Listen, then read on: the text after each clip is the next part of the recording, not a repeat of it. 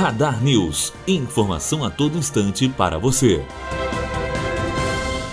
Nesta última quarta-feira, o Unifoa recebeu unidades do Centro de Referência de Assistência Social, o CRAS, de Volta Redonda, para uma visita orientada no campus Olésio Galotti, em Três Poços. A visita teve por objetivo auxiliar jovens e adolescentes na escolha profissional. Foram visitados os laboratórios de medicina, informática e outros setores da instituição. Pouco antes do final, foi oferecida uma oficina de informática com aplicação de um teste vocacional. O acordo entre a SMAC e o Unifoa visa promover oficinas de desenvolvimento pessoal e profissional aos moradores de Volta Redonda que buscam a inserção no mercado de trabalho. Essa parceria resultou no projeto Novos Horizontes, que aplica nas unidades do CRAS instruções para elaboração de currículos, simulações de entrevistas de emprego e dicas de postura profissional. Matheus Azevedo para a Rádio Unifoa.